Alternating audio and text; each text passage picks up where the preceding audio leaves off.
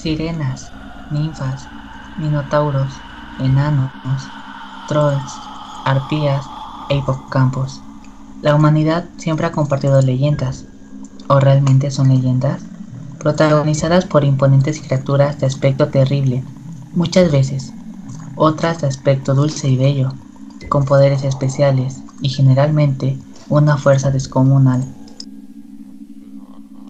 Conocidos por ser entes que poseen un aspecto animal fantástico, aunque también pueden encontrarse fusionados con otras criaturas animales o humanos, aquello que conocemos como criaturas mitológicas. Criaturas imaginarias, misteriosas y legendarias. Bienvenido a We Are Alone. Estas son las seis criaturas mitológicas más terroríficas de la historia.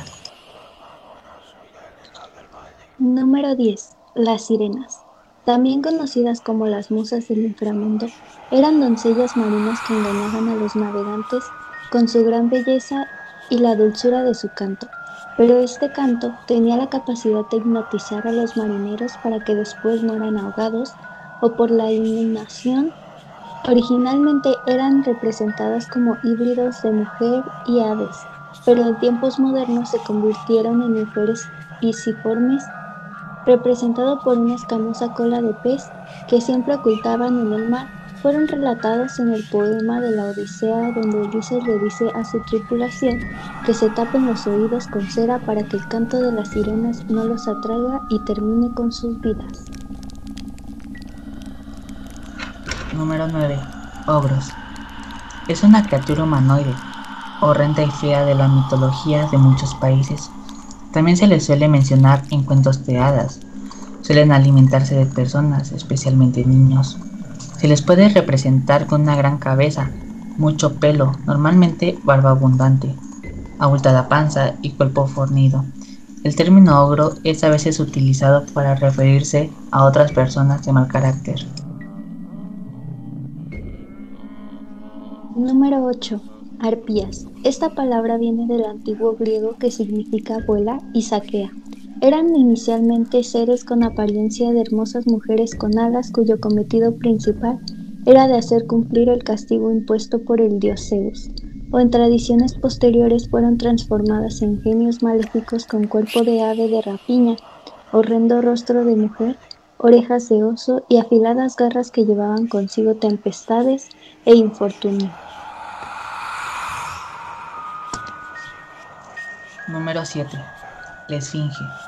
En la mitología griega, las esfinges, un demonio de destrucción y mala suerte, que se representaba con un rostro de mujer, cuerpo de león y alas de ave. Esta había aprendido el arte de formular enigmas o acertijos. El más conocido era el siguiente. ¿Cuál es el que al mismo tiempo es un bípedo, un triple y un cuadrúpedo? El que no lograba contestar este acertijo terminaría asesinado por estrangulación, y por esto muchos fueron sus víctimas. La muerte de la Esfinge llegó cuando Edipor, rey de Tebas, le contestó el enigma correctamente.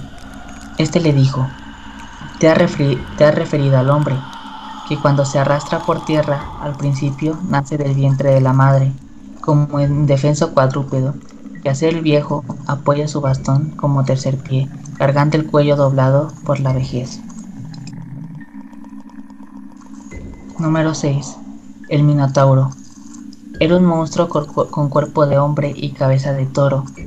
Su nombre significa toro de Minos y era el hijo de Pacific y el toro de Creta. Por su mal comportamiento y ser una bestia, fue encerrado en un laberinto en la isla de Creta.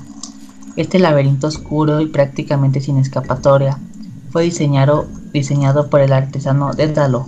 Por, por muchos años Siete hombres y siete mujeres fueron llevados al laberinto como sacrificio para hacer el alimento de la bestia. El único que pudo derrotar a Minotauro fue un hombre llamado Teseo. Número 5. El cíclope. Eran gigantes con un ojo, solo en la mitad de la frente, y un temperamento horrible. Eran fuertes, testarudos y de bruscas emociones con el tiempo sus nombres llegaron a ser sinónimo de fuerza y poder. Se usaban para referirse a armas especialmente bien manufacturadas, según la leyenda. Ellos estaban estrechamente relacionados con los gigantes y con una tribu fenicia llamada Falacaí. Número 4. Quimera. Era un monstruo híbrido que vagaba por las regiones de Asia Menor. Aterrorizaba a las poblaciones, incluyendo animales y hasta rebaños enteros. Hay muchas descripciones, desde las que dicen que tenía el cuerpo de una cabra, el trasero de una serpiente, un dragón y la cabeza de un león, hasta otras que afirman que tenía tres cabezas, una de un león, otra de un macho cabrío y la última de dragón, quien nacía de la cola. Sin embargo, todas las descripciones coinciden que vomitaba fuego por una o más de sus cabezas.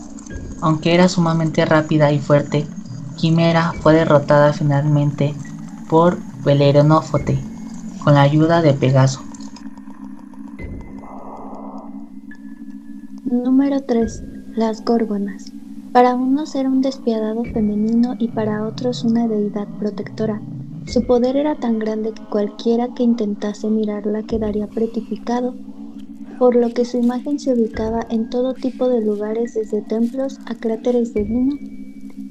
Esto lo hacían para propiciar su protección en mitos posteriores. Se decía que había tres gorgonas, Medusa, Esteno y Eurialo pero la única mortal de ellas era Medusa, que tenía serpientes venenosas en lugar de cabellos.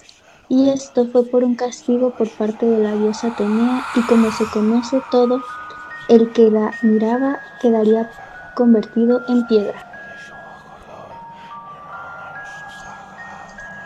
Número 2. Hidra de Lerna, descendiente de Tifón, era un antiguo y despiadado monstruo acuático del inframundo Tenía forma de serpiente y un aliento muy venenoso. La hidra poseía la virtud de regenerar dos cabezas por cada una que perdía. Su guarida era el lago de Lerna, en el golfo de Argólida. Una representación célebre de hidra es la del pintor español Francisco de Zurbarán. Este realizó un lienzo donde se puede ver a Hércules matando a Hidra de Lerna. Si te interesa, lo puedes ver en el Museo del Prado. Número 1. El tifón. Era un colosal y espeluznante monstruo cuya estatura era tal que podía alcanzar las estrellas.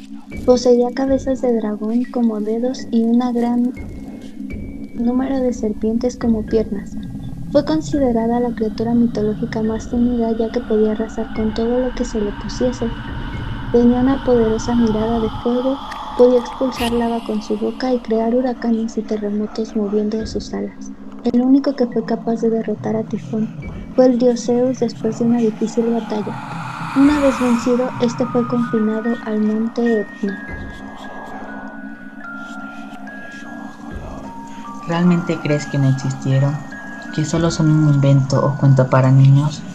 ¿Que alguien fue capaz de imaginar algo como esto? ¿O fue una experiencia propia?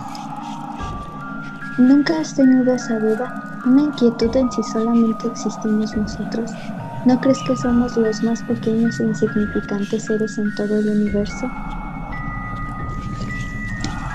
Sabes que no estamos solos, lo sientes, lo escuchas, incluso a veces se dejan ver. No estamos solos, nunca lo estuvimos y tampoco lo estaremos. Somos una pequeña cosa, como un grano de arena en un extenso e inmenso mar algo nulo en un universo. Dando despedida a este podcast con la mayor gratitud que tenemos, el último de esta edición, una corta temporada, pero esperando que la hayan disfrutado y escuchado hasta el final.